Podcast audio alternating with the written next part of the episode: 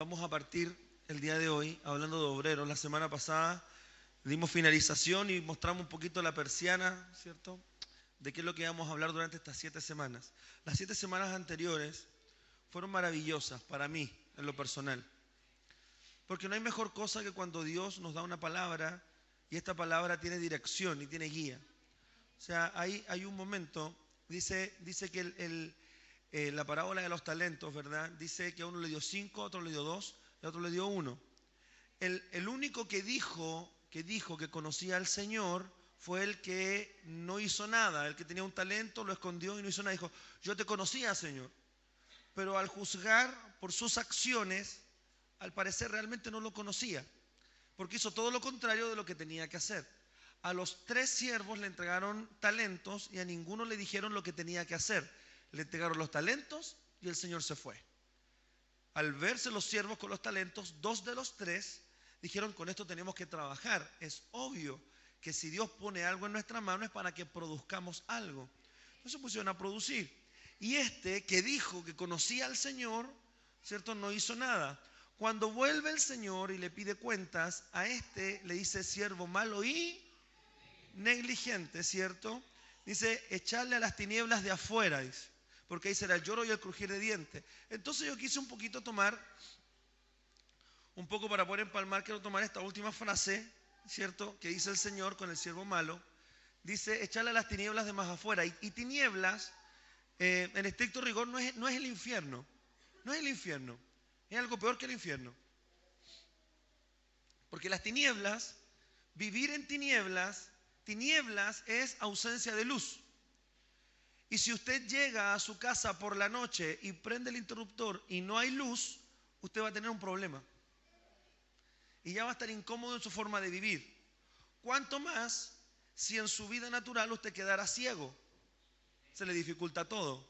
La oscuridad completa llega a su vida, ¿cierto? Entonces no sabe cómo hacer. Tiene que empezar a vivir de nuevo. Y aquellas personas que son no videntes o que viven en tinieblas, entiéndame la analogía, ¿cierto? Eh, son personas que no pueden desarrollarse como una persona que sí tiene visión. Las tinieblas es un lugar donde usted no puede ver. Las tinieblas es aquel momento cuando usted dice, ya no sé qué hacer. Ya, ya no, no, no sé para dónde cortar, no sé, no sé a dónde dirigirme, no sé con quién hablar. Estoy en tiniebla, ya no sé qué hacer.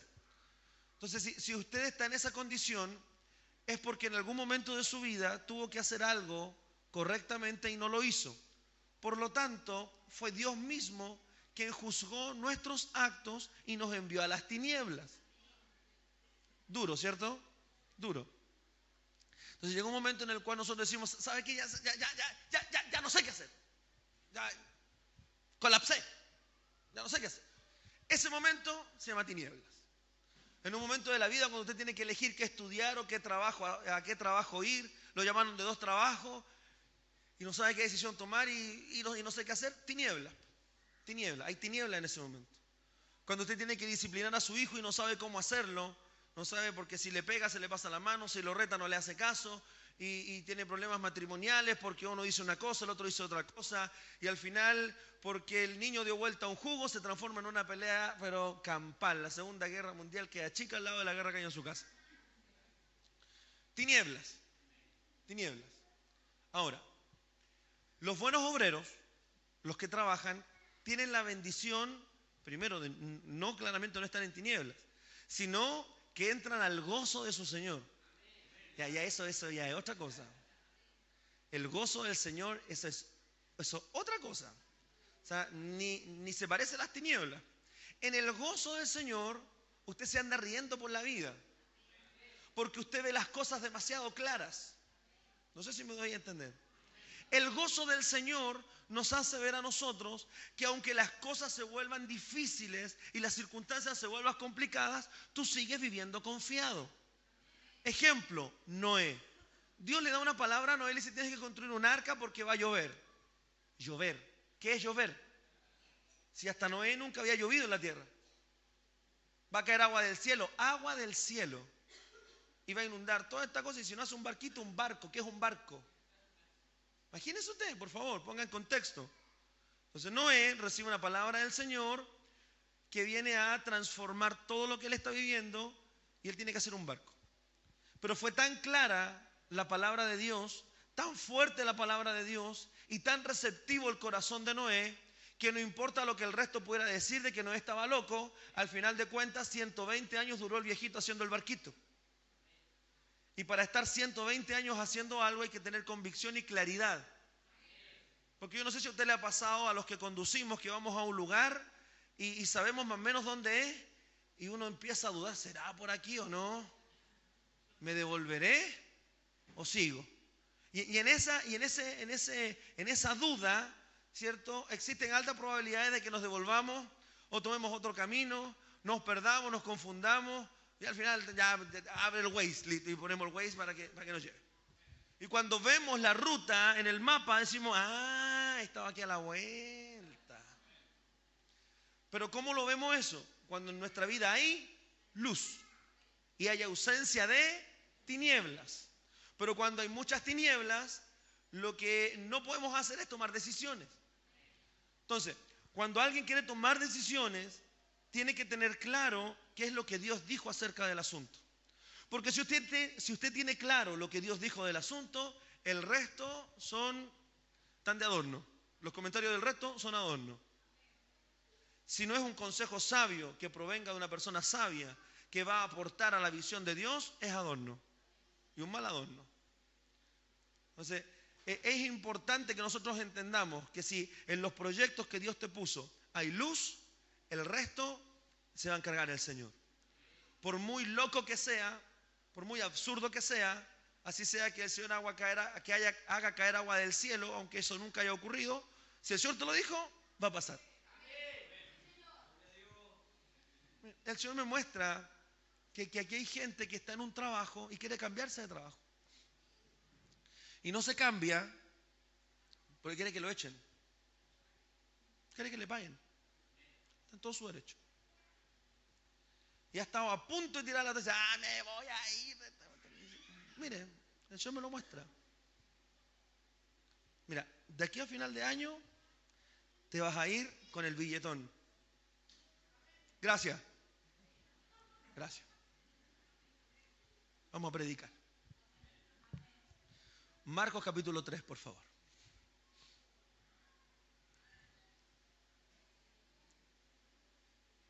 Yo sé quién eres sé que estás aquí. Y no quisiste decir amén porque del billetón vas a tener que diezmar.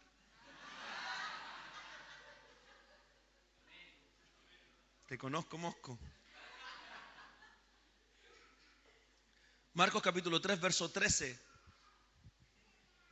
al 19. Mire, por favor.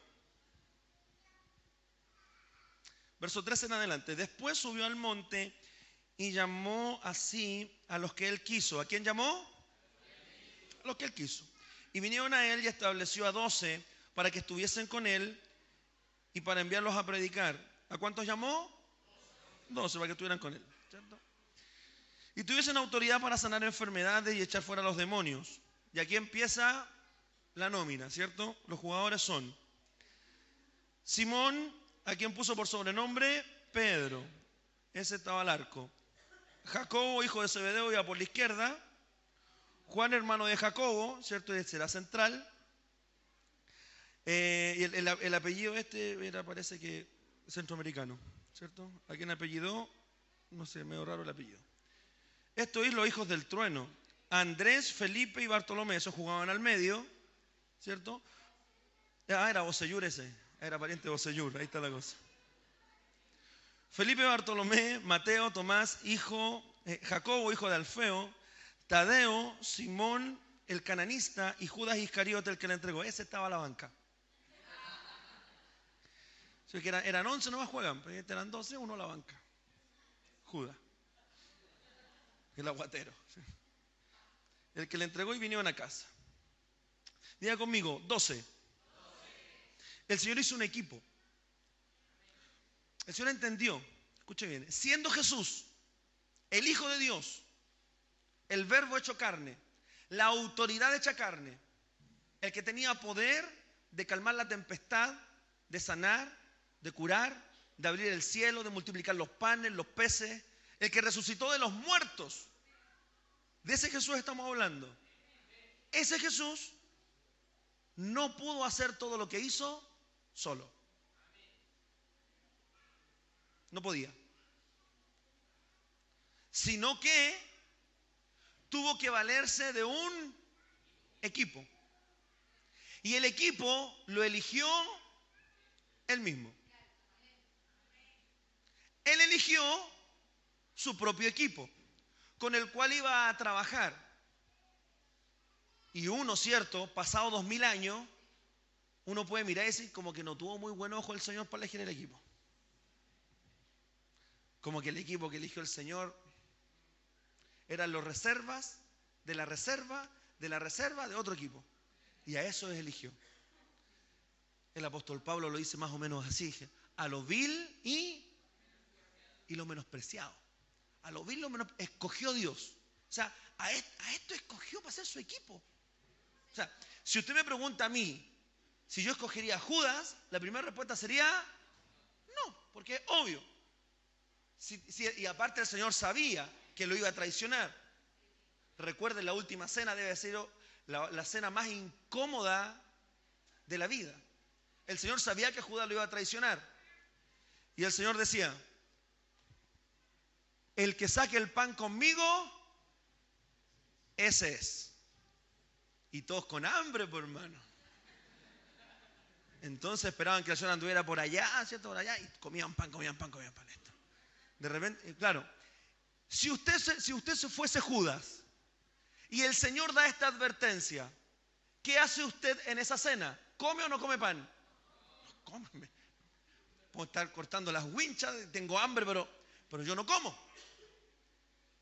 Ahora, ¿y cómo fue que coincide entonces Jesús con Judas?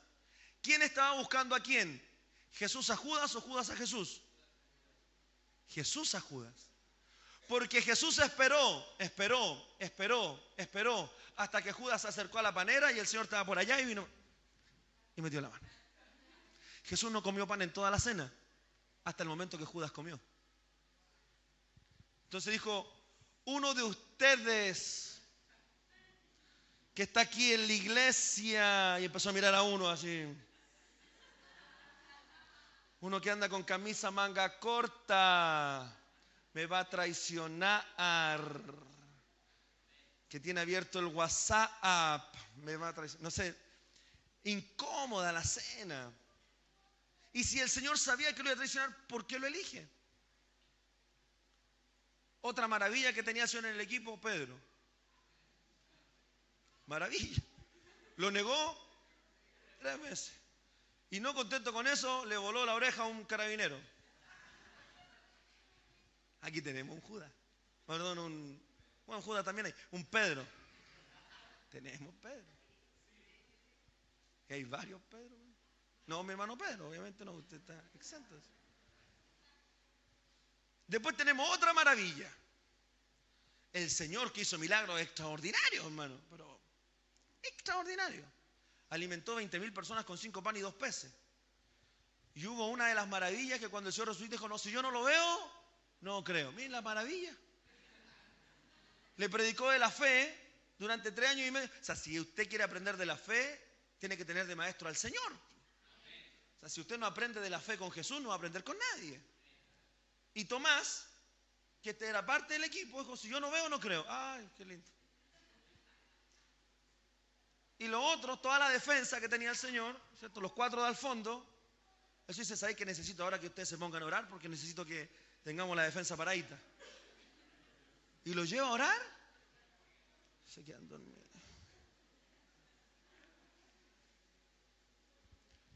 No sé si alguien me está entendiendo la parábola. Entonces él empieza a veces. Y con esto es, lo que hay, ¿cierto? Es lo que hay. Y yo me imagino más encima lo elegí yo. Ellos no me eligieron a mí. Yo os elegí a vosotros. Ahora, el Señor sabía que la formación de equipos y de grupos de trabajo es vital para alcanzar el éxito, aunque los formadores del grupo de trabajo no sean los mejores. Vamos de nuevo. Si el grupo de trabajo tiene una dirección clara y potente, por muy malos que sean, aún así lo van a lograr. ¿Vamos bien hasta ahí o no? Por muy malos que sean los trabajadores, por muy sacadores de vuelta que sean los trabajadores, si tiene un jefe que sabe ser jefe, lo van a lograr. Porque si había personas que no estaban capacitadas para esta labor, eran estos 12. Yo creo que de toda la tierra tiene que haber elegido a los más malos de los más malos. Ninguno de estos, ninguno, pero, ninguno hermano. Lo más probable es que había pisado una iglesia en su vida. Porque precisamente no lo fue a buscar a la sinagoga. Lo tuvo que ir a buscar al trabajo. Entonces el Señor a muchos nos está hablando que en vez de trabajar tanto, es mejor tener un tiempo con el Señor para ser más productivo de todo el trabajo que tú haces. ¡Wow! El único que sabía Biblia, sabía teología, tenía iglesia y tenía todo, fue el que no se le presentó. Saulo. ¿Estamos bien hasta ahí? Que alguien me vaya diciéndome. Entonces, usted y yo tenemos que tener claro que en el lugar donde nosotros nos desenvolvemos, familia, trabajo, iglesia, en todos ellos, usted debe pertenecer a un grupo de trabajo. Gracias por los tres amenes. Donde usted esté, familia, trabajo, iglesia, usted tiene que pertenecer a un grupo de trabajo. Tiene que estar. Porque si no, pasa a ser como el siervo malo y negligente. Como no trabajó, por último le hubiera, le hubiera pedido consejo a los otros dos, que sí trabajaron, para saber cómo hacerle. Pero como no hizo nada, cuando llega el momento de rendir cuentas, el, Señor llamó al equipo de trabajo, ¿cierto? Vengan los tres, dijo, a los que yo les entregué talento. ¿Usted qué hizo? Me dijo, no, yo hice mi tarea, yo hice mi tarea, yo no hice nada a las tinieblas. Siempre, siempre pasaba en la universidad, yo, ayer lo conté, que, era, era difícil hacer trabajo en grupo. Júntense de a cinco y hagan el informe. Tres trabajaron, no. Uno nunca apareció. Uno dijo, no, yo, yo expongo el trabajo. Y ese siempre se libraba. Porque se tenía, tenía la, como nosotros no tenían tanta personalidad, el que tenía él exponía el trabajo. Y de los tres que trabajaron, habían dos que eran buenos y el otro le ponía empeño, pero no le crujía tanto. Entonces, al final de cuentas, de los cinco, los que realmente trabajaron, trabajaron, trabajaron, fueron dos. Y de los dos, uno es el Mateo. ¿Es así o no es así? Así es. Ahora, te puede salir bien un trabajo. En marzo, ahí, cuando hice el primer grupo, cuando se dieron cuenta de que ya tú no trabajaste mucho, al segundo grupo, ya, ya, ya, que venga, ya, ya, ya. Ya pónganlo. Pero ya ahí cuando estamos ya llegando junio, julio, y ya vienen las que valen, valen, no, no, no, ese no, con ese no. A ese no lo pongas en mi, en mi grupo, no. ¿Y por qué no? Porque no hace, no hace nada. Y al final tengo que hacerlo yo. Vamos bien hasta ahí, que alguien me diga amén. Entonces, dentro de su casa, tiene que formar equipo de trabajo. Mi mamá años atrás me ministró con una palabra que quedó en mi corazón hasta el día de hoy. Y ahora que la recordé, la voy a, la voy a decir. Usted ni se, ni se acuerda, pero la voy a honrar hoy día. Hoy día no la voy a agarrar para el deseo, la voy a honrar. Hechos capítulo 9, verso 34. Si mal no recuerdo. Si mal no recuerdo. A ver si, si está bien o no. A ver. Y, Pedro, y le dijo Pedro, Eneas, este tipo que estaba, estaba paralítico, ¿cierto? Le dijo, Jesucristo te levántate y... ¿Y qué? ¿Y qué? Más fuerte. ¿Y qué? O sea, hacer la cama es bíblico, hermano.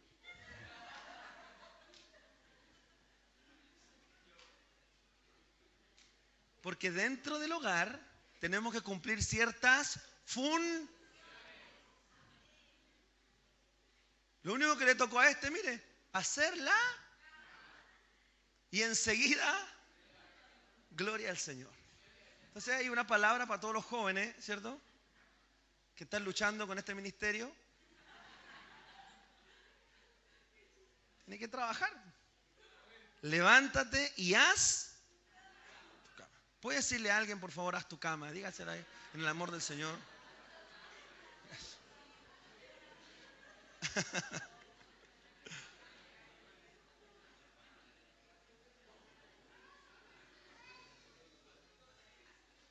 Proverbios capítulo 12, verso 24, en la versión traducción del lenguaje actual.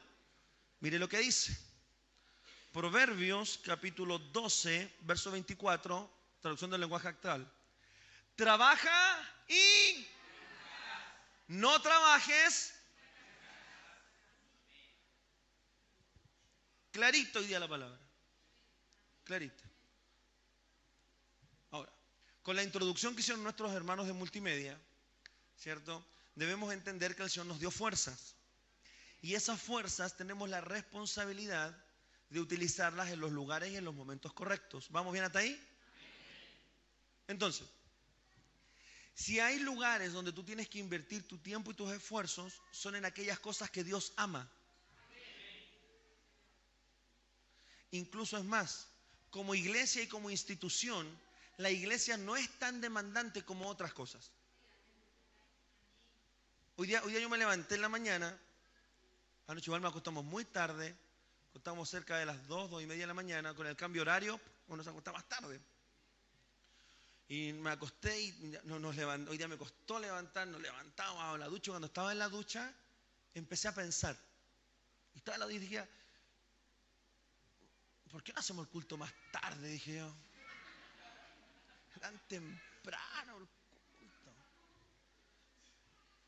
Y me respondí a mí mismo. ¿Y para qué ir a ese culto más tarde? ¿Para dormir un poquito más? Pues, está de cajón. Entonces el Señor me dijo, ¿y por qué no le dices a tu jefe el día lunes que te deje entrar más tarde para dormir un poquito más? Dejémoslo a las nueve y media entonces, señor le dije. Dejémoslo así nomás. Por favor, dígale a alguien que tenga cerca por ahí, esfuérzate, sé valiente, trabaja y triunfarás. No trabajes y fracasarás. Entendemos que el Señor es el que nos eligió. Y Él sabe nuestros defectos, nuestras falencias. Él sabe dónde flaqueamos. Él sabe dónde nosotros somos más débiles. Y aún así nos eligió. Aún así nos eligió sabiendo que lo vamos a traicionar, sabiendo que lo vamos a negar, sabiendo todo eso, Él nos eligió y somos parte de su pueblo. ¿Cuánto da un aplauso al Señor por eso? Mateo 18 y 19. Y con esto ya vamos a empezar a terminar ya. Otra vez os digo, diga conmigo, otra vez. Dígalo otra vez. Quiere decir que el Señor se lo había dicho en varias ocasiones. Se lo había dicho otra vez. Otra vez digo, si dos, si dos de vosotros se pusieran de acuerdo en la tierra acerca de cualquier cosa que pidieren, les será hecho por mi Padre que está en los... ¿Qué cosa les será hecho? ¿Qué cosa? Cualquier cosa. Y cualquier cosa viene del griego cualquier cosa. ¿Qué significa? Cualquier cosa. El problema está en que nosotros hemos no sé cómo es la palabra, pero hemos, hemos, hemos, es que no es elevado, pero hemos puesto a Dios en un lugar en el cual Él no está involucrado en el gas que te falta, en los tres mil pesos que te faltan para pagar la luz, o, en la plata que te falta de la VIP. Lo, hemos dejado afuera de eso. Y lo dejamos afuera porque entendemos también que incluso hay como una deuda con Dios en eso. Porque con qué cara le vamos a pedir si cuando tenemos no le damos. Pero el Señor dice que si dos se ponen de acuerdo en la tierra, Dios nos dará... Escuche bien, ¿cuántas personas hay en esta ecuación? ¿Cuántas? Hay tres. Hay tres. Dios, El problema está en que nosotros lo dejamos fuera siempre. Entonces, decimos, ya, pongámonos de acuerdo y trabajemos, trabajemos. Pero antes de ponernos de acuerdo, pidámosle al Señor que nos saque de las tinieblas. Porque con una palabra que el Señor nos dé, nuestro trabajo va a ser más productivo. Con alguien que conozca el camino se te hace más corto. Entonces nosotros queremos hacer camino al andar. No, hermano. Dios ya sabe cuál es tu final, tu destino y el lugar por donde tienes que ir. Encomiéndate en las manos de Dios y todo lo que hagas te va a ir bien. Encomendarte no decir, bueno, ve a Dios lo que Dios quiera. No, no, no, no. Pregúntale a Él primero por dónde va el asunto. Y si Él revela sus planes a tu vida, ten por seguro que Él va a traer las personas para formar un gran equipo dentro de tu vida. Si dos se pusieron de acuerdo, diga conmigo, dos se pusieron de acuerdo. Dice, porque tiene mejor paga dos que uno. O sea, hay un tema en el dos. Y nosotros siempre dejamos afuera al tercer personaje, que es el más importante de todo, que es el Señor. Porque Eclesiastés decía, ¿cierto? ¿Cierto? Que, que mejor son dos que uno. Y Mateo nos dice, otra vez os digo, si vosotros, si, si dos se pusieran de acuerdo, mi Padre le dará cualquier cosa. Ahora, en el libro de Eclesiastés, en el, capítulo que leímos, creo que el 9.12, ¿cierto? Dice, porque cordón de tres dobleces no se rompe pronto. Cordón de tres dobleces. Entonces, ¿cuál es el cordón de tres dobleces? los dos actores más el Señor. ¿Cuántos quieren ser productivos? Entonces necesitamos que el Señor esté dentro del asunto. Ahora, hay algo que es maravilloso que yo quiero que nosotros podamos compartir en esta mañana. Todos los equipos de trabajo, todos, tienen distintos tipos de personajes. Todos. Y hay gente que es más productiva, otro que es menos productivo, otro que tiene sus gustos, otros que les gusta hacer las cosas de una forma y otros de otra. Ahora, cada cual puede tener sus preferencias, ¿cierto? Yo tengo las mías. Se las quiero mostrar. Yo tengo mi preferencia.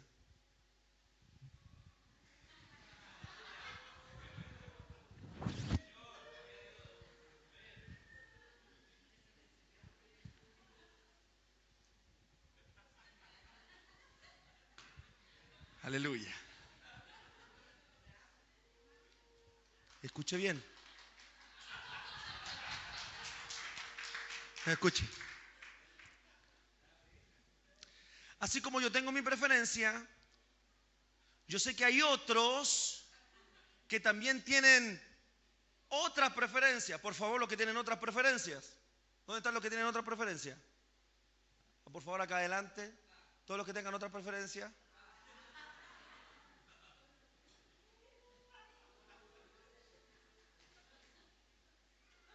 Mire, ve. Mire. ¿Qué tal? No falta de cazuela con la preferencia, pero preferencia al fin y al cabo.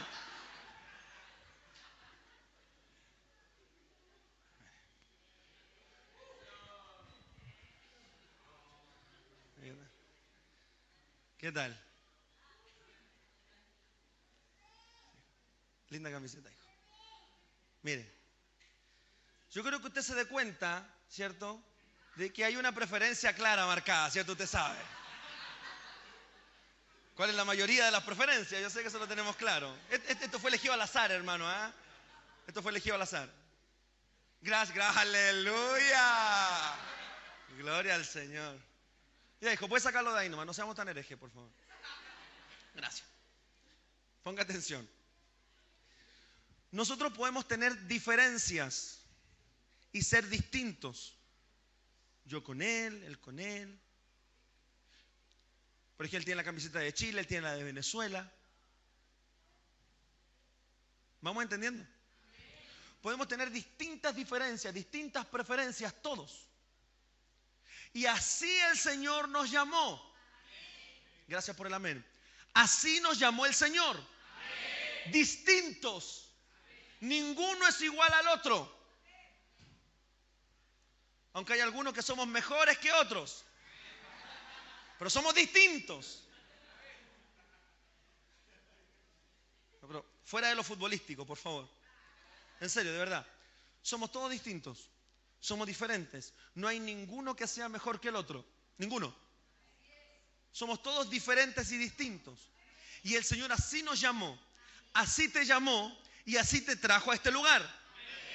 Y así como el Señor te trajo a este lugar, también conociendo nuestras diferencias y conociendo que somos distintos, sabía que independiente del color, de las preferencias, de las formas, de las estrategias que nosotros tengamos para servir al Señor, hay algo que todos tenemos por igual. Y es que por fuera podemos ser distintos, pero por dentro tenemos que tener exactamente